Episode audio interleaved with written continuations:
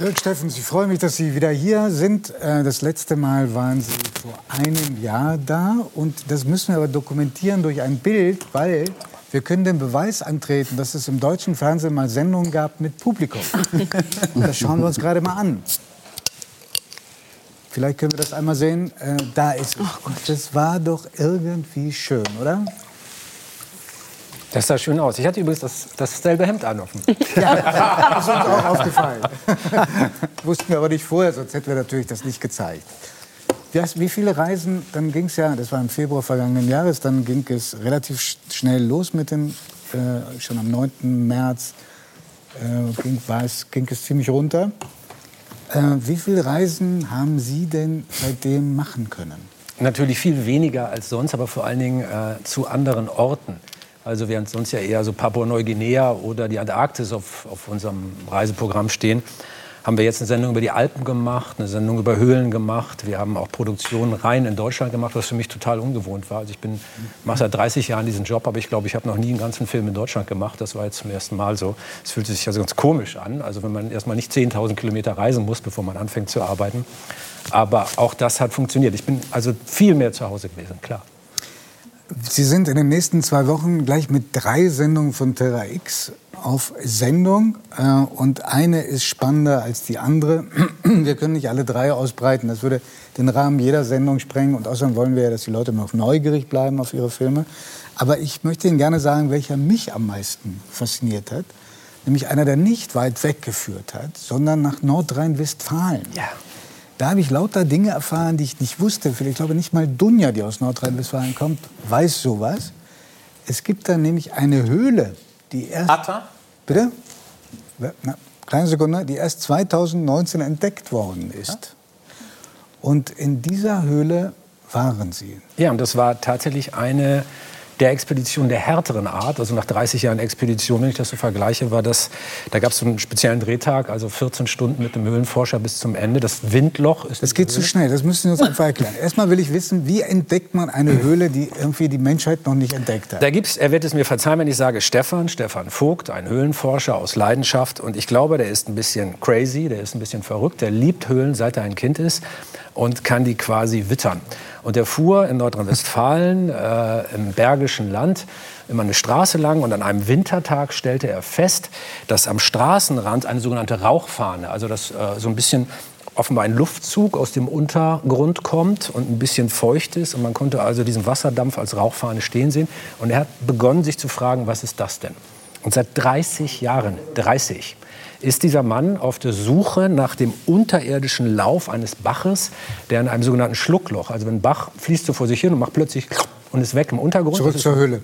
Schluckloch, genau. Und dieses Schluckloch hat er gesehen und dachte, das Wasser muss ja irgendwo hinfließen. Es muss hier eine Höhle geben.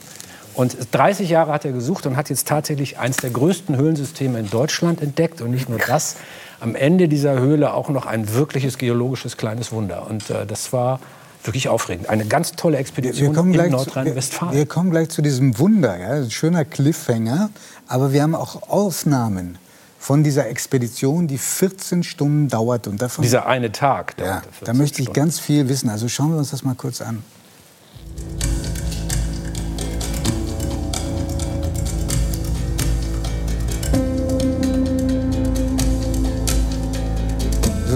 Viele haben wir schon gesehen auf der Welt? Wie viele Menschen? Sechs. Ich bin erst der siebte? Du sagst es.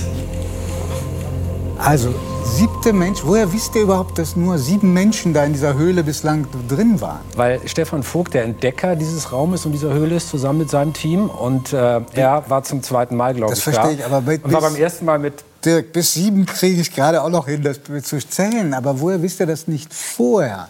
Schon Menschen. Weil er den Eingang freilegen musste. Es war vorher noch nie Und es gab ein Mensch. Nie vorher andere Eingänge. Nein, nein. Unvorstellbar. Unvorstellbar, vor allem in einem Gebiet, in dem seit vielen Jahrhunderten Bergbau betrieben wird. Wo ist das denn in Nordrhein-Westfalen? Im Bergischen Land.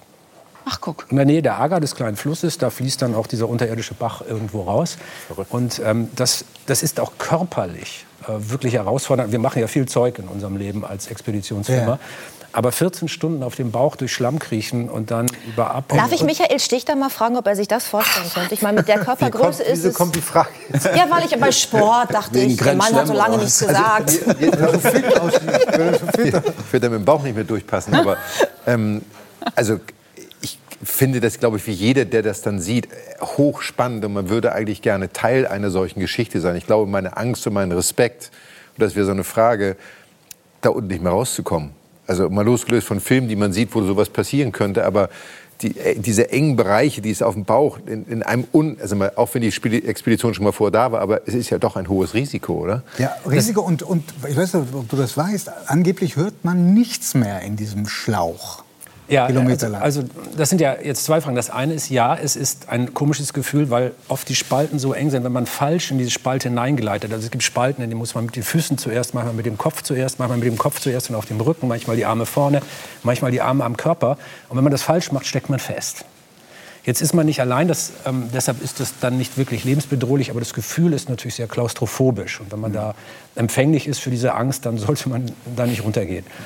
Und das Zweite ist natürlich, also, mh, was hattest du gerade noch mal? Ob, wie das mit, dem, mit den Geräuschen Ah ja, die ist. Geräusche. Wird da nicht alles verschluckt? Also, Wir waren ja nicht nur in dieser einen Höhle, sondern ich habe über die letzten äh, 20 Jahre Höhlen auf der ganzen Welt besucht, darunter ein paar komische. Und alle Höhlenforscher und Forscherinnen sagen das Gleiche. Mach mal deine Lampe aus und warte fünf Minuten. Und wenn die Sinne keinen Input mehr bekommen, kein Licht, kein Geräusch, kein Geruch, kein Wind auf der Haut, also man spürt quasi nichts, dann fangen die Sinne schon nach wenigen Minuten an, einem Dinge zu erzählen. Nee. Man hört dann plötzlich in dem unterirdischen Bach mensch- menschliche Stimmen oder Berge, Gestein bewegt sich ja auch wie ein Gletscher, nur sehr viel langsamer. Man hört Geräusche und hat Illusionen. Also, also es gibt, glaube ich, keinen Höhlenforschenden, der das Gefühl der, der Sinnestäuschung und äh, des zu ihm sprechenden Berges nicht kennt. Und das sind ganz ungewöhnliche Erfahrungen, weil die Leute, die da reingehen, ja eher naturwissenschaftlich geprägt sind. Also normalerweise, wenn sie etwas erzählen, sehr aufgeräumt und strukturiert vorgehen. Aber dann erzählen, erzählen sie einem plötzlich vom Opa, der aus dem brodelnden Bach in 100 Meter Tiefe aus, aus, äh, zu ihnen spricht. Lachen natürlich dabei, aber man sieht, dass sie das Gefühl trotzdem nicht ganz wegkriegen. Und solche Erfahrungen haben wir auch gemacht. Wir haben ja auch bei anderen Höhlenexpeditionen gebiwakt da unten. Also man, man muss dann manchmal ja auch da unten übernachten, weil die Expedi- Expeditionen so lang sind, dass man es nicht an einem Tag zum Ausgang zurückschafft. wir, wir hören dir atemlos zu, weil ich glaube, die allermeisten können sich Ich, das überhaupt ich, also nicht Neid vorstellen. ist überhaupt nicht meins. Aber auf den Job bin ich, ich weiß, ich glaube, wir beide, Haben wir schon ein paar Mal unfassbar gesagt. neidisch. Und ich würde dich auf der krassesten Expedition gerne irgendwann mal begleiten. Ja, Zahle okay. alles selbst, wir alles die- Das selbst. war, das war eine jedes ganz, ganz äh, Survival-Training. diskrete Bewerbung. Ganz diskret. Nee, das geht natürlich Aber nur. nee, nee, nee, nee, nee, nee, das geht nur das nee, hängt zusammen. Ich war Und schon sind zehn Leute in der engen Höhle. So schnell Also gehen. Ich muss man- möchte die, die nicht. Dinge haben auch Schattenseiten. Ne? Also, Nee, die äh, nehme ich alle mit. Es, es ist manchmal eklig, äh, also wenn man durch Flederhaus, äh, Fledermaushöhlen geht, wo man, wo man dann also bis zum Hals wirklich im Kot wartet oder Schlangen von der Decke hängen, die man im Dunkeln nicht sehen kann, weil man nur Infrarotlicht hat. Oder, ich oder weil man ja auch in so einer Höhle, äh, also, also wenn man da reinsteigt, hat man eine kleine leere Plastikflasche dabei und einen Hundekotbeutel und man hat keinen Hund dabei. Da habe ich, von- da hab ich genug Hundekotbeutel, kann ich das ganze Team mit ausstatten. So. Also das war die, das Ende der Bewerbung. Und Giovanni Aber du Nelson hast ihn schüttelt doch mit noch dem nie Kopf die ganze. Zeit. Nee. Ja, Das wäre Schüttelt dann so Kopf die ganze Zeit. das. Sitzt die ganze Zeit da. So. ja, also Zu was- höflich. Du, du, ja, du hast gerade erzählt von äh, klaustrophobischen äh, Erfahrungen oder von Ängsten. Also ich war als Kind eben auch viel in Höhlen, aber ich komme aus dem Stuttgarter Raum und da gibt es auf der Schwäbischen Alb die ganzen äh, Tropfsteinhöhlen. Das fand ich großartig, aber es hat sich bei mir verändert. Jetzt hätte ich totale Angst vor diesem Steckenbleiben. Ich könnte das nicht mehr. Also wäre jetzt nicht mehr möglich. Ist es bei dir gleich geblieben oder gibt's irgendwann äh, verändert sich das bei dir? Bei mir hat das eher im Laufe der Jahrzehnte abgenommen. Ich glaube, ich bin prinzipiell eigentlich ein eher ängstlicher Mensch, aber weil ich seit 30 Jahren beruflich komische Sachen mache, die ich eigentlich nicht kann, ähm, habe ich mich so dran gewöhnt. Also, dass ich mal aus dem, mit dem Fallschirm aus dem Flugzeug springen muss oder mal mich durch einen engen Spalt zwänge oder ganz tief tauchen muss. Das ist so zum Berufsalltag geworden, ohne dass ich, ich habe weder besondere körperliche Voraussetzungen oder, oder irgendwelche besonderen Fähigkeiten. Ich bin auch nur durchschnittlich sportlich. Aber ich Aber glaube, die dass richtige das Figur einfach für die Routine ist. auf jeden Ich Fall. finde auch, die richtige äh, Figur hat das schon. Absolut. Aber ich meine, wir Ja, die wollen, Spalten sind eng. Wir, Also- wir, also wenn man wollen zu viel nicht vergessen, wollen nicht vergessen, was du angekündigt hast. Nämlich ganz am Ende gab es auch eine tolle Überraschung. Ja, Was war denn das? Äh, ja, dann, dann, diese Höhle ist 8,5 Kilometer lang, zumindest der Bereich, der bisher entdeckt worden ist. Also es gibt noch viel Unentdecktes. Man kann noch ein bisschen sich wie Kolumbus fühlen, auch, auch in dieser Höhle in Nordrhein-Westfalen, in dem am dichtesten besiedelten Bundesland. Und dann am Ende äh, dieser, dieser endlosen Gänge tut sich dann plötzlich eine Halle auf und ähm, wir, sehen, wir sehen zum Beispiel auf dem Bild da im Hintergrund, das ist äh, etwas, was die Forscher Bäume des Glücks genannt haben. Das sind, äh, das sind Aragonit, also ein Kristall, kein besonders seltenes oder wertvolles Kristall, aber in unglaublicher Größe. Also ähm, der größte all dieser Kristalle, den haben die Forschenden da Hydra genannt. Das ist, soweit ich weiß, der größte Kristall der Welt äh, dieser Art mit 1,20 Meter der war Durchmesser. Und der ist dann am Ende dieser Höhle. Und das am ist Ende. extrem filigran. Also wenn man das einmal berühren würde, deshalb kann man jetzt auch keine Touristentouren da reinmachen, dann, dann wäre das innerhalb von Tagen zerstört. Man muss in diesen Höhlen ähm, ähm Fels wirkt ja immer so unzerstörbar, aber Höhlen sind sehr fragil. Man muss sehr vorsichtig umgehen, damit umgehen. Selbst, selbst Tropflöcher im Lehmboden können uns vielleicht etwas über geologische Geschichte erzählen, was bisher noch nicht bekannt ist. Also man muss bei jedem Schritt überlegen, wohin setze ich meinen Fuß, wo stütze ich mich mit der Hand ab. Und in diesen Höhlen gibt es so unglaublich viel zu entdecken, dass das tatsächlich irgendwann so eine noch eine, eine, andere, eine transzendentale Ebene kriegt. Also, also, was ist eigentlich Tiefe? Warum sagen wir, die Hölle ist da unten oder der Hades, wenn wir sagen, äh, der Himmel ist oben und das Licht ist etwas Gutes? Dabei haben wir unsere Toten immer dort bestattet. Und die ersten kulturellen Großleistungen der Menschheit, also die Höhlenmalereien, Musik, Geschichten erzählen, wahrscheinlich auch der Tanz, all das ist in Höhlen entstanden. Also wenn man mal drüber nachdenkt, auch wie wir Menschen mit dieser Unterwelt verbunden ist, dann, dann werden Höhlen nicht nur so geologische kleine Abenteuer, wo man klugscheißermäßig sagen kann, das Kristall ist das und der Fels ist das, sondern wo man tatsächlich auch sehr interessante Erfahrungen mit sich selbst machen kann. Das ist dann toll. Das Abtauchen, das Vordringen, das äh, kommt auch in einer anderen Folge von Terra X ähm, vor, die wir sehen können werden. Das war bei einer Inselgruppe, von der ich noch nie was gehört hatte, jedenfalls diesen Namen nicht, Makronesien. Makaronesien? Ja. Das hört sich ein bisschen an wie ein italienisches Passwort. Ja, ja, ich weiß schon, aber das äh, ist trotzdem schwierig auszusprechen. Ja, und, äh, und, das, und das ist, da sehen wir gerade ähm, als Karte und da war eine Besonderheit, dass äh, gleich nach, dem, nach der mh, hm, Küste oder nach dem Festland es sehr steil runtergeht. Du bist in der Tat dann auch mit deinem U-Boot abenteuerlich tief runtergegangen. Das sieht auf der einen Seite faszinierend aus, man sieht es. Ja, wir sind dann über einen Kilometer tief. Und dann sieht man natürlich fantastische Dinge. Also da kann Dunja auch eine Option für. Ich bin überall dabei. Wirklich, ich meine das du ganz schmeißt ernst. deinen Job und machst das jetzt damit, oder? Mein bester, mein bester Freund sagt immer über mich, ist, äh, ich wäre für ihn die Einzige, wenn, wenn mir jemand sagt, spring wow. über die Klippe, da unten ist irgendwie, ist es safe, dann würde ich losrennen und springen. Ich weiß nicht, ob das Mitri, stimmt, aber hier gibt es was zu tun für dich, ja, ja, ja, Frau genau. ein bisschen zur Vernunft zu bringen. Also ähm, ich, ich fasse das ganz kurz mal zusammen, weil leider das sonst auch den Rahmen dieser Sendung sprengt. Du sagst, du kommst hier bei diesen Expeditionen, auch bei diesen, wo sehr wenige Menschen bislang waren, ja, manchmal vor wie ein Kriegsberichterstatter, weil du dann berichten musst den Menschen, die dir zuschauen, welche Verheerungen Menschen auslösen. Ja, das hat ein unglaubliches Ausmaß.